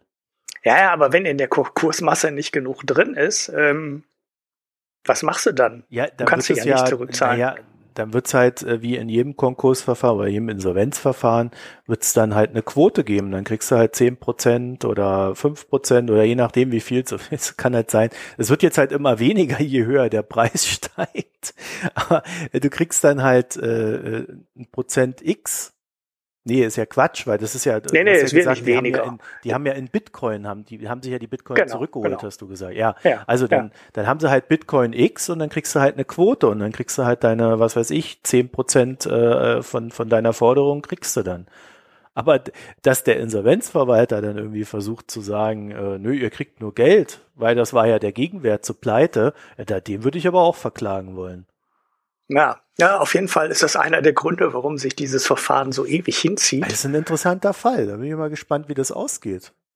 Ja, oder es ist ja auch mit Gerichtsverfahren und so weiter. Es ist ja immer noch nicht so richtig klar, ob der Besitzer von Mount Gox unter Umständen in der Nummer drin steckte. Also er sagt jetzt halt, war Softwarefehler, ist doof gelaufen, aber es läuft ja auch noch ein Verfahren. Und, ja, auch Verfahren äh, laufen manchmal doof.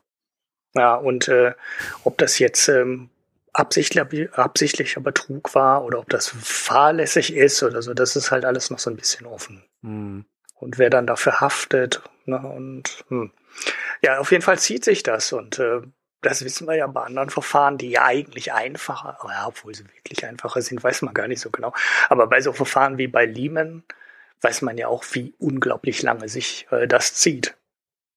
Bei Lehman gab es ja jetzt gerade auch die Nachricht, dass alle Gläubiger von Lehman Deutschland ihr komplettes Geld wiederbekommen haben. Und äh, die Pleite ist jetzt halt auch schon ein paar Tage her, ne? also um nicht zu sagen neun Jahre ungefähr.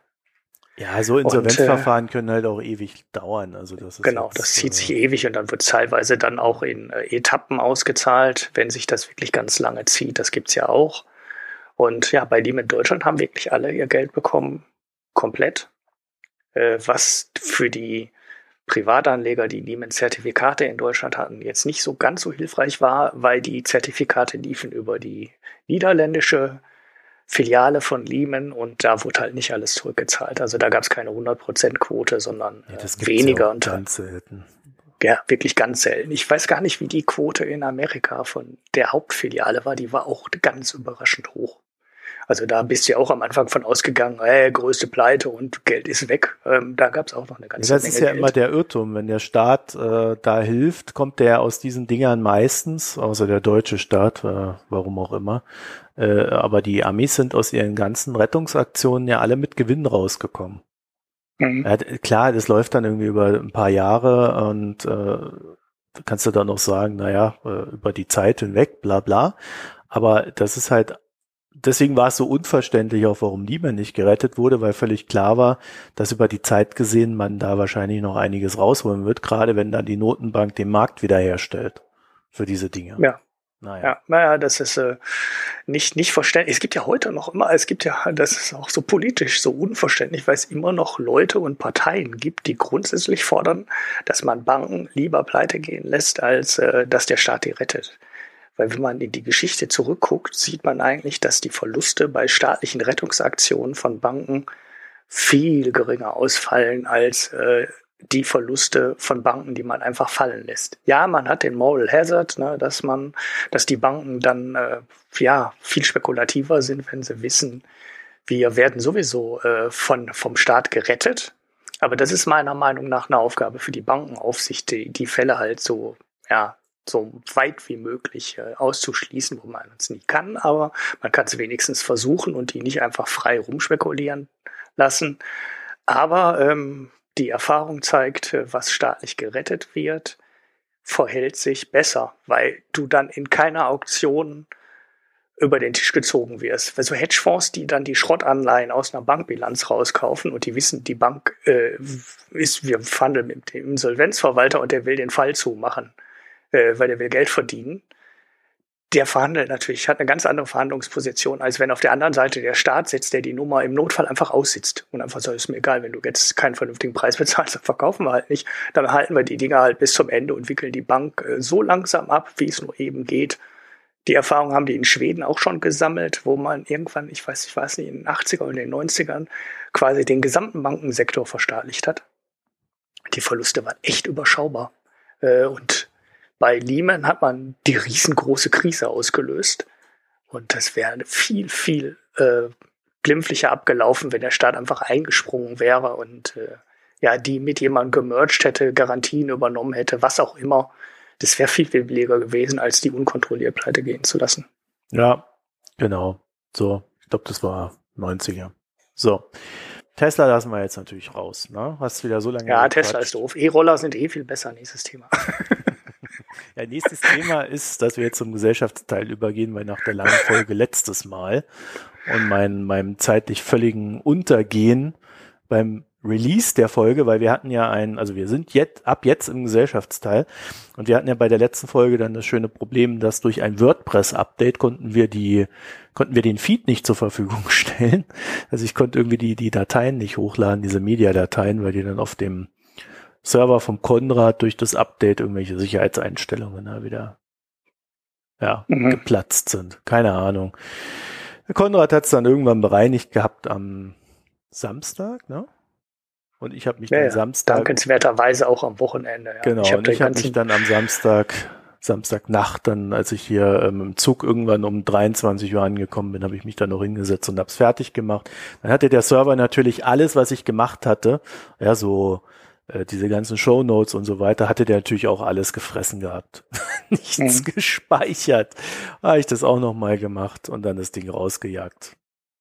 Das war die Geschichte zur letzten Folge. Krokodilstränen ja, hier an dieser Stelle. also wir müssen noch eine Korrektur machen, bevor wir den Gesellschaftsteil machen. Ähm, der Daniel ja, Kröger. Ulrich, was hast du denn da wieder ich hatte den Kalde morgen bei DWS schon rausgeschmissen oder in Rente geschickt, oder? Ne, ich glaube, ich habe gesagt, er hat sich selbstständig gemacht, der Fondsmanager. Ja. Ähm, der ist aber immer noch da. Das wollte ich nochmal kurz äh, hier reinreichen. Also der Klaus Kalde morgen ist immer noch bei der DWS und ist immer noch Fondsmanager. Äh, und äh, ja. es geht ihm also ganz gut. Ja, wenn er nächste Woche in Rente so gehen sollte, dann können wir ja sagen, das war halt mal wieder sehr vorausschauend von uns. Er könnte auch durchaus passieren, weil der ist auch schon lange dabei, ne? Ich habe keine Ahnung, wie alt er ist. Das ist ja auch, hat ja keinen Sinn. Also, ähm, Gesellschaftsteil. Hast du denn einen Pick, Ulrich? Ja, nein, ich habe keinen. Ich könnte jetzt Tesla picken, aber ist doof, ne? Ach, willst du dir einen Tesla kaufen, ja? nein, nein, nein. Ich wollte ein bisschen über den, über den Roadster. Naja, aber ist egal weiter. Ne, ich habe diesmal keinen Pick. Ich habe einen kleinen Pick. Ich habe mal wieder ein Buch gelesen. Es hat mir sehr gefallen. Vor allen Dingen so ein bisschen retrospektiv auch wieder mal. Und zwar ähm, von Navid Kamani, Ausnahmezustand, Reisen in eine beunruhigte Welt.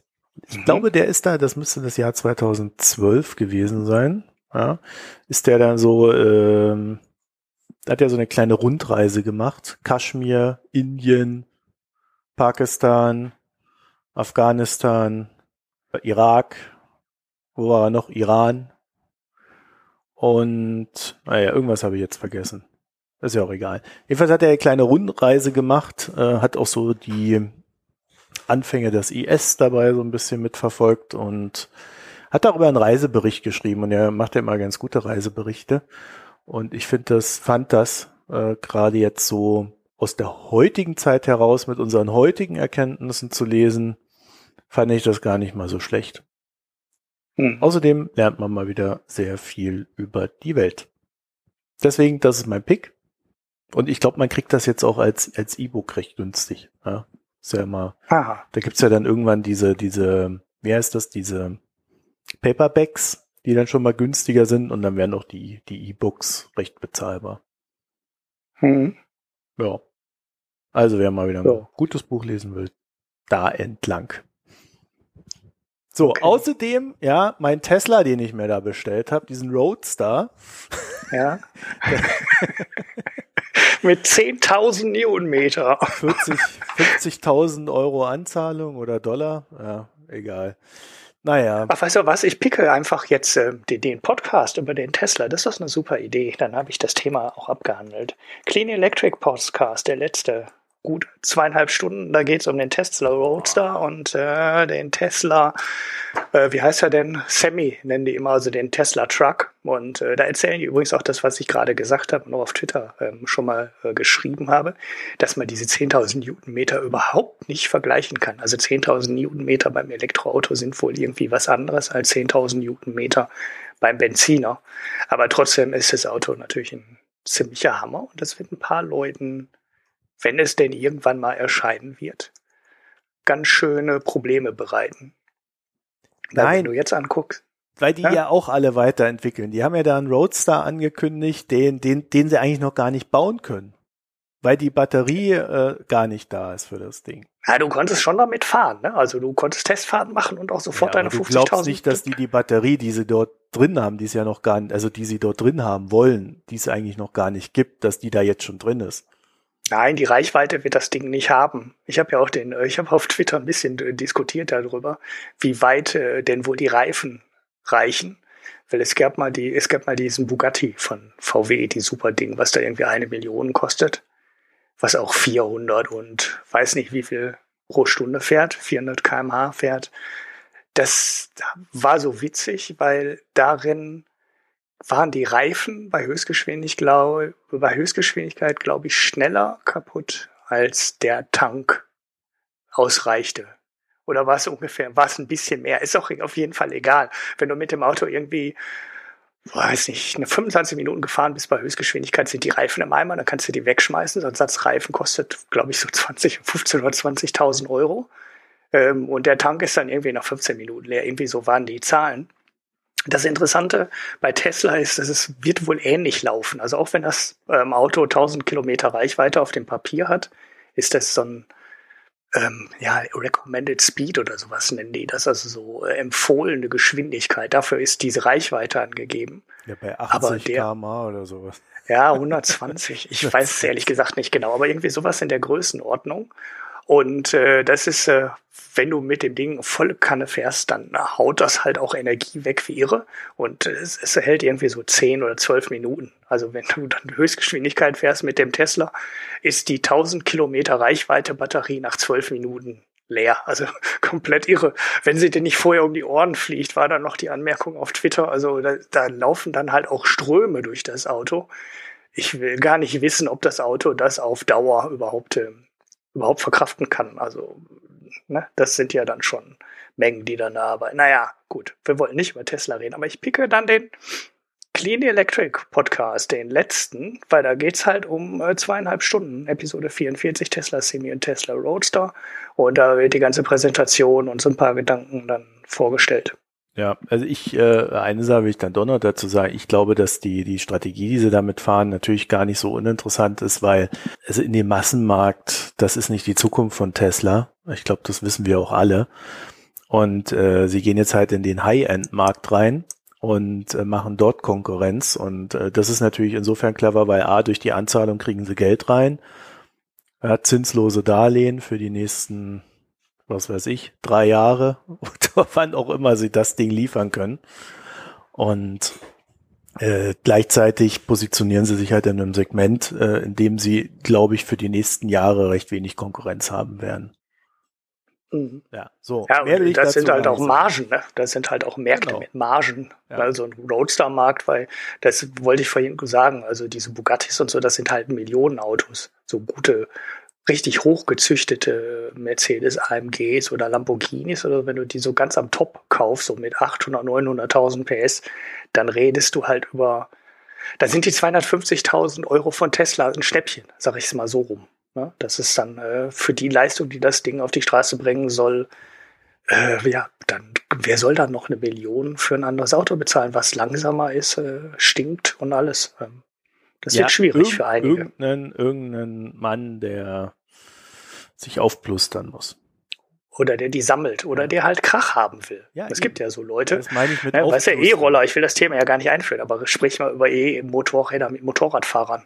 Die wollen die Dinger nicht, weil ein Motorrad muss Krach machen, das gehört dazu. Ja, Ja, und äh, bei Sportwagen sind wahrscheinlich andere, äh, die Käufer der Autos ähnlich drauf. genau. Das ist wie mit den E-Zigarettenrauchern. Ja, die brauchen auch eine besonders große Rauchfahne, sonst äh, macht ihr Ego das nicht mit, dass sie da so eine E-Zigarette rauchen. Ja, okay. Jetzt haben wir bestimmt, jetzt haben wir bestimmt wieder 50 Hörer verkrault. Ja. Durch unsere Aber klaren ich finde das halt, ja. ich finde das halt echt auffällig äh, bei den E-Zigaretten, wie groß diese Rauchwolke immer sein muss. Ja. ja, die ist größer als bei den Zigaretten vorher. Ne? Man hat fast das Gefühl, aber, groß, aber auch größer als bei den Zigarren. Ja, ähm, Ja, ja. Also das heißt, die haben die Rauchwolke zu einem Habitus äh, generiert bei der E-Zigarette und äh, das finde ich schon faszinierend. Ja, da siehst du, wie Marketing funktioniert. So, also äh, war schön äh, euch, dass ihr uns zugehört habt. Ihr E-Zigarren-Puffer. genau, kommen wir zu Bier. Ja, das macht jeder für sich. Das Bier, das trinkt man im Ruhigen. Außer man trinkt das, was in der Werbung ist. Naja, Ulrich, hast du denn ein schönes Bier getrunken? Ja, ähm, ich habe ähm, Urteil war ich bis zum Ende auf. Ne? Ich habe mal wieder eins von den äh, bretonischen Bieren getrunken. Das, das. Urteil hast du ja eigentlich gerade gesagt. Nein, das war nicht so schlimm wie das erste, weil ich hatte von der Firma was schon mal was getrunken, ne? Weißt du, an Bio par Nature, Celt par Heritage, da könnte, äh, kann sich der ein oder andere Hörer vielleicht nur dran erinnern. Äh, das steht jetzt auf der Flasche auch wieder drauf, weil es ist halt auch wieder von Dremvel. Ähm, aber im Gegensatz zu dem ersten Bier war das durchaus trinkbar. Also es ist ein Dremvel Blond in der Bio-Version. Es gibt es wohl auch als Nicht-Bio, hat fünf Umdrehungen, ist ein weißes, trübes Bier. Aber was ich beim Kauf nicht gesehen habe, ähm, in dem Bier befinden sich Epis, also Was? Gewürze. Und das ist äh, ehrlich gesagt so eine Sache, wo ich bei Bier relativ selten mit klarkomme. So in Belgien, also in, ähm, und in Holland bekommst du häufiger, häufiger so ein Witbier. Also da denkt man, das wäre Weißbier, aber hat mit dem deutschen Weißbier nichts zu tun. Sondern äh, es ist ein helles Bier, in dem meistens dann so Koriander und äh, manchmal wohl auch Zitronenschalen und sowas reingepackt werden, weiß ich mal nicht ganz genau. Und das ist jetzt in dem Bier auch so. Ich habe äh, hab, ähm, das Glas halt angesetzt und habe ge hab gedacht, wie riecht das denn? Ne, also so, weil ich nicht darauf vorbereitet war, so ein, äh, so ein ähm, Bier mit Gewürz zu trinken. Das hatte so ein, ich weiß nicht, was es ist, ähm, echt schwierig zu sagen. Kardamom, Piment, irgendwie sowas in der Ecke. Es roch so ein bisschen pfeffrig. Jetzt nicht so weihnachtlich, aber es geht halt so in die Richtung dieser holländischen. Witbiere. Nee, nee, dafür war das zu, äh, weil es war auch schon eigentlich schon ein helles Bier. Also es war durchaus Hopfen drin, ähm, es war auch durchaus Herbe drin und es war jetzt nicht so ein malzartiges, süßlicheres Bier, wo ich jetzt eher so ein Weihnachtsbier vielleicht, aber da habe ich auch noch nie was von getrunken, von diesen ganzen Weihnachtsbieren, die jetzt wieder in den Läden stehen. Ähm, es erinnert halt so an diese holländischen Witbiere. So aus, aus Texel habe ich noch eins da. Das muss ich mal trinken. Aber das ist, es war besser als das erste, weil es hatte auch Schaum, der nicht innerhalb von zwei Sekunden weg war. Und wenn man glaube ich, auf diese Biere steht mit, mit Gewürz drin. Also, wie gesagt, Koriander, Piment, irgendwie sowas in der Richtung, bisschen Pfeffer, so irgendwie so in die Richtung war das Gewürz da drin. Ähm, dann ist es, glaube ich, ein echt okayes Bier, aber äh, für mich, das ist nicht so, nicht so mein Favorit. Also ich mag diese Biere eher so nicht. Wenn da jetzt Witbier drauf gestanden hätte, hätte ich es in Frankreich gelassen. Ja, also war jetzt nicht so, ne, also nicht so der Verriss wie das erste Dremel, aber halt auch nicht so der Burner. Aber wie gesagt, ich kann nicht sagen, es ist ein schlechtes Bier, weil das erste fand ich halt schlecht. Und das ist, glaube ich, wenn man es mag, ein gutes Bier, aber ich mag es nicht. ja, das sind so Aussagen. Ne? Wenn man es mag, ja. ist es ein gutes Bier. Das ist jedes Bier, wenn man es mag. Nein, es gibt auch Biere, die schlecht sind. Ja, dieses Sauerbier, was ich da getrunken habe. Nicht mehr viele, hab. ne? aber. Naja, ja. also ich habe, wie letzte Woche ja schon angekündigt, ein äh, Rauchweizen, ja, Rog steht da drauf, für Braufaktum getrunken. Ich wurde ja dann gleich äh, auf Twitter zurechtgewiesen. Äh, ich wusste das aber nicht. Ähm, äh, das ist, da steckt Radeberger dahinter. Ja, das sind, die glaub böse ich, die größten, Radeberger.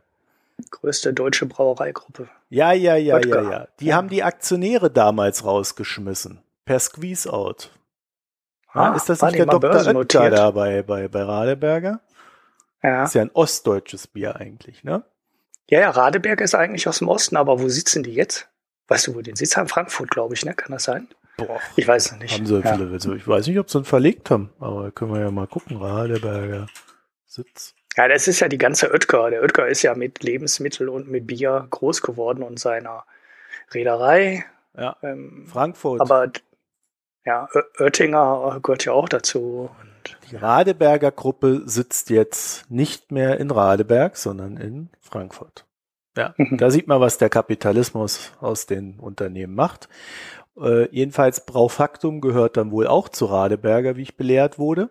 Also ich habe das getrunken und also du weißt, ich trinke gerne Weizen, also das ist ja schon so meins und dieses Rauchweizen, also pff, also da steht drauf äh, Aromen von gebrannten Mandeln und Nelken. Mhm. Und für okay. mich hat das, das war, also für mich war das, hatte dieser, dieser Geschmack auch eine zu starke Malznote. Ja, ja aber dadurch, wie war das nicht? Ja. Dadurch hat er eben nicht nach gebrannten Mandeln geschmeckt und auch nicht nach Nelke, sondern halt mehr nach Malz. Mhm, aber nicht rauchig. ja, dieses, dieser Malzkram sollte wohl den Rauch simulieren. Mhm. Ja, es steht ja auch, wenn du dann auf die Zutaten guckst, steht da noch Rauchmalz. Mhm. Ja, ist wahrscheinlich dann über offenem Feuer. Ja, keine Ahnung. Gemälzt, ja. Also jedenfalls, wahrscheinlich, ja. jedenfalls ich, äh, ich, weißt du, das, das erinnert mich, kennst du oder erinnerst du dich, wie in den, in den 90ern der, der Cappuccino-Joghurt geschmeckt hat? ich habe gerade äh, einen Joghurt, weiß nicht, Espresso oder so gegessen. Ja, Stichfest von aber, Ehrmann. Aber, ja, genau diese Typen meine ich. Ja, Der war auch jetzt nicht so richtig lecker. Ja, in den 90ern hatten die Cappuccino-Joghurt oder irgendwie sowas. Und damals mhm. waren die, die Geschmacksrichtungen noch nicht so ausgefeilt wie heute. Ja, ihr erinnert euch, Simrise, ne? Und die also die, diese, diese Rauchimitation durch das Malz, die hatten, die erinnert mich halt an dieses Cappuccino. Also nicht von der, vom Geschmack her, sondern von der Schlechtigkeit in der Umsetzung. Okay. Ja, aber, ja, ja, okay. Aber es muss ja künstlich, ja, es kann ja nicht künstlich jetzt gewesen sein im Bier. es hat aber so geschmeckt, keine Ahnung. Ja. Ja, was die da machen, da diese Typen. Weil da steht Weizenmalz, ja, in Klammern helles Weizenmalz, dunkles Weizenmalz, Weizen, Karamellmalz. Dann haben sie Gerstenmalz, Wiener Malz, Rauchmalz, Karamellmalz und dann Hopfen. Ah, okay, dann ist aber auch wirklich wahrscheinlich Malz, sehr Malz, wenig. Malz, Malz, Malz, Malz, Malz. Ja, ja, ist wahrscheinlich auch sehr wenig äh, Rauchgeschmack dann drin. Ja. Wenn da nur, wenn da noch ganz viel anderes. Ich habe mal einmal so ein Rauchbier getrunken, ich weiß aber nicht mehr, welches es war. Das war aber auch ein sehr dunkles Bier, also kein Weizen, sondern irgend so ein sehr dunkles. Das ist aber ewig her und ich will jetzt auch nicht sagen, welchen Namen ich äh, im Gedächtnis habe, weil dann würde ich dem Bier eine schlechte Note ausstellen, ohne dass ich noch wirklich im Kopf habe. Aber das war echt eklig. Also das schmeckte, als hätte einer die Kippe in die Flasche ähm, ge äh, gepackt und die hätten es beim Reinigen äh, nicht äh, rausbekommen und hätten einfach dann wieder ein dunkles Bier darüber gekippt. Also so ein, so ein starkes, dunkles Klosterbier oder sowas da drauf gekippt. Das fand ich echt eklig. Ähm, ich müsste sowas aber noch mal probieren. Ja. Nochmal neu. Ne? Geschmacksnerven. Ja. Funktionieren ja, ja, manchmal auch wieder anders. So, und jetzt vielleicht noch mal kurz zu diesem Mal äh, Rauchweizen da. Also das verkaufen sie irgendwie als 650 Milliliter, also noch nicht mal 666. Ja, die wollen also ganz mhm. speziell sein. Und der, der Spaß kostet dann 6,99. Ja, ja. Ja, die springen halt alle auf diese Craft Beer. Äh, ja, auf den Trend halt auf. Ne? Becks hat ja auch so eigene, so eigene Biere, die habe ich alle durchprobiert. Ja, wenn sie es gut machen würden, sollen sie es doch ja. tun, aber das ist natürlich, und äh, da, da hat hier der Hörer auf Twitter schon recht, das ist natürlich nicht unbedingt die Idee von Kraftbier, ne? Hm. so die originäre, sondern da geht's ja eher drum, dass man eben dem Industriebier was entgegensetzt und nicht, dass man das Kraftbier zum Industriebier macht. Hm. Ja. Ja, die wollen sich auch die, die Plätze in den Getränkemärkten und so weiter sichern. Das ist ja viel einfacher, wenn Krombacher oder Radeberger oder irgendwelche Leute dann weitere Biersorten auf den Markt bringen. Da machen sie den Markt halt dicht, weil sie verkaufen ihr Bier eh schon an die Getränkemärkte und äh, dann muss, muss der gleiche Vertreter wie vorher halt den Supermarkt nur davon überzeugen, eine zweite, dritte oder vierte Sorte dazu zu nehmen und dann kommen die kleinen Brauereien halt alle nicht mehr rein. Ja, natürlich ist die Marge auch super, ne? Muss man ja auch hm, sagen. Ja, ja, klar. Man kann das Geld damit verdienen und man verhindert halt die Konkurrenz, dass da irgendjemand groß wird. Ja. Also kauft ordentliches Kraftbier. Ja. Oder kauft halt die ganzen Klosterbiere, die ich immer vorstelle. Die Vielfalt ist eigentlich groß genug. Kauft meine Klosterbiere. Kriegst du ja irgendwie ja, Prozente nee. oder was? genau. Ich bin eigentlich heimlich Mönch. In vielen Klostern gleichzeitig. Was du für ein Deal mit dem Mönchen da laufen? Ah. naja, okay.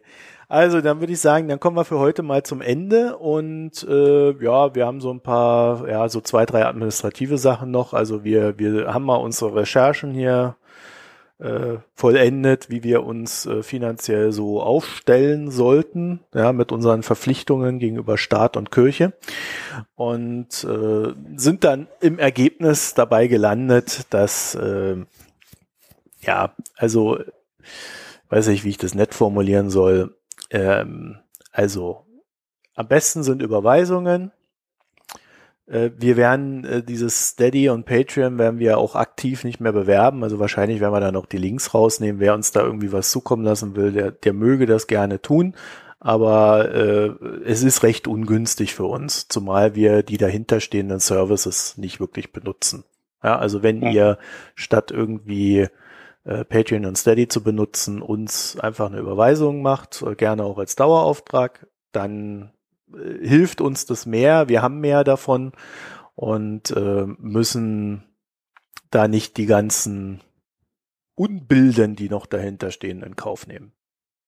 Mhm. Ja. PayPal geht natürlich auch. Ne? Das heißt, ja. es ist auch direktes Geld, was an uns geht. Das Problem bei den Diensten ist, die sind alle umsatzsteuerpflichtig und äh, wir können als nicht umsatzsteuerfähige, vorzugsberechtigte Privatpersonen äh, die um, uns und die Umsatzsteuer nicht wiederholen. Ja, ich will das gar nicht, weg. Ulrich, ich will das gar nicht erläutern. Ja, äh, das äh, schneide ich raus. Ja, dann nicht. will, das war ja jetzt nur ein Satz. Ja, nee, ich will, ja, das nicht, ich will das nicht weiter erläutern. Also man, äh, weißt du, das löst dann nur diese Diskussion aus. Ich habe das ja gestern, äh, ich habe ja gestern auf Twitter nur mal sagen wollen, der, der Tim Brittlaff hat recht gehabt, ja, weil ich ja die ganze Zeit gezweifelt habe, dass er recht hat. Mhm. Und äh, äh, da sind die ja voll auf mich losgegangen, die Steady-Leute. Ja, ich habe jetzt sofort so, zwei an der Backe. Antworten gekriegt. Ah. Ja, okay. das ist wie so eine Sekte, ja. Also äh, ja, dann bist du voll in der Diskussion drin. Ich, und ich habe eigentlich gar keinen Bock, das zu diskutieren. Mein Fazit ist, für mich passt das nicht und äh, fertig. Ja, und das mhm. muss ich ja sagen können, ohne dass ich da gleich bombardiert werde. Naja, also äh, deswegen, ich schneide das dann einfach raus. So, ähm, so, also das ist äh, unsere Recherche, unser, unsere Einschätzung für uns selber. Und dabei wollen wir es dann auch belassen. Und ähm, ja, ansonsten, äh, wie gesagt, sehr gerne Überweisungen. Äh, also in der letzten Zeit äh, war das auch äh, sehr schön, hat uns sehr geholfen. Ich glaube, wenn ich das richtig gesehen habe, sind wir jetzt auch so weit zu sagen, der, der dass wir da das Headset für den Ulrich zusammen haben, Headset und wie heißt das? Das Kabel als Headset verkaufen ohne Kabel. Wie ne? heißt das? Ja, ja, das ist schon ja. echt hart, ne? Also da, das, das kriegt mein Kopf nicht hin, obwohl ich es ja hier so bildlich vor mir habe. Also wir sind da jetzt äh, mehr oder weniger so weit, werden da jetzt noch mal kurz abwarten, dass, äh, dass da noch ähm, der, der kleine Puffer noch dazu kommt und dann kaufen wir dir das Ding und dann haben wir mal wieder eine Sache hier verbessert. Und äh, ja, uns fallen natürlich noch viele Sachen ein. Also äh, zum Beispiel gab es jetzt den Hörerwunsch, ähm, dass wir, äh, und ich verstehe das ja, also dass wir irgendwie mal so eine Liste auf, das gab es übrigens von mehreren Hörern, ähm, dass wir eine Liste auf unserer Seite haben, wo die ganzen Podcasts drin sind. Jetzt macht Podlove tatsächlich so eine selbstgenerierte Liste, wie ich rausgefunden habe. Und die habe ich jetzt auch mal auf die Seite gestellt. Und das könnt ihr euch da angucken. Das Problem ist, die ist nicht so ganz so, wie ich sie gerne hätte. Da ist irgendwie noch das Logo drin und der ganze Kram. Ich muss mal gucken, ob man da noch was einstellen kann. Wahrscheinlich nicht. Also das heißt, da müssen wir uns dann vielleicht auch wieder überlegen, wie wir sowas selbst generieren. Äh, oder mal mit hm. denen von, von Potlove reden, dass sie das irgendwie äh, einstellbar machen. Hm. Ja, aber da kommen ja eh wieder Updates. Die Potlove Player. Ja, die haben ja auch ganz andere Sorgen so. als diese Listenerstellung, ne? Hm. Momentan. Deswegen, also das sind dann so Sachen, wo wir uns dann halt immer überlegen müssen, was machen wir als nächstes. Äh, das werden wir ja vielleicht auch einfach mal tun, dass wir dann wieder sagen, so, das, das gibt's dann halt. Ne? So, und äh, vielleicht noch zum Thema Geld. Also wir überlegen auch, ob wir das dann künftig so machen wie die Lage der Nationen, dass wir äh, einfach dann so, so eine Art Abos verkaufen. So zusätzlich. Aber das ist noch so ein Thema, das, äh, da sind wir noch nicht mal ansatzweise dran. Und äh, es wird auch nicht, es wird auch nicht äh, irgendwie äh, der Podcast als Abos geben, sondern höchstens äh, noch so einen erweiterten Feed oder so. Das müssen wir uns dann halt alles mal überlegen, wie wir das machen. Es ist aber, und das ist jetzt halt auch ein Ergebnis der Recherche, es ist einfach die sauberste Lösung. Ja, äh, dann hast du, dann hast du, dann haben wir einen fairen Deal in dem Sinne, dass wir, wir verkaufen ein Produkt, zahlen darauf unsere Steuern, dann haben wir unsere Ruhe. Ja, und ihr habt das Produkt. So, und der Podcast an sich, den wir hier machen, der wird natürlich frei bleiben, ja, auch wenn wir irgendwann mal diesen Schritt gehen, aber das ist auch noch echt weit weg.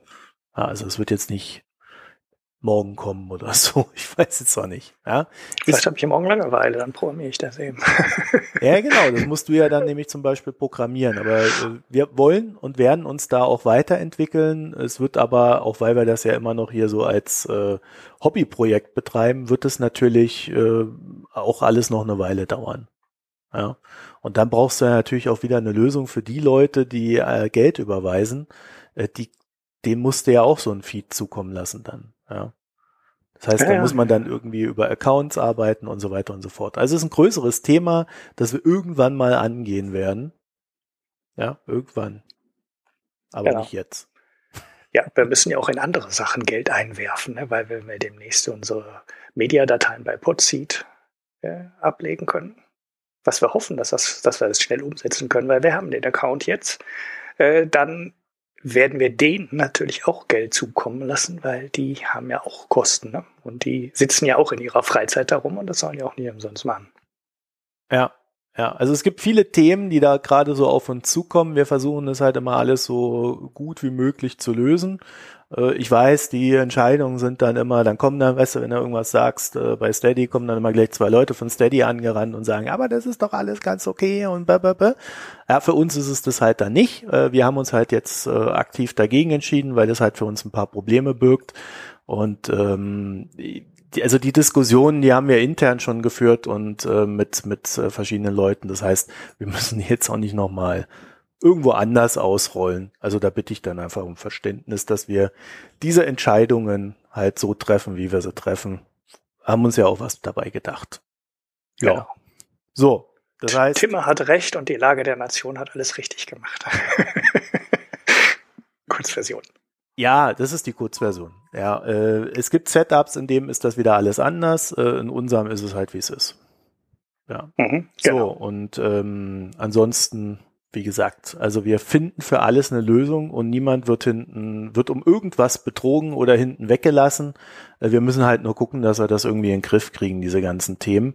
Und äh, ja, dabei gilt es halt auch leider immer ein paar Kompromisse zu schließen, so wie jetzt halt mit diesen beiden Plattformen da. Mhm. Ja.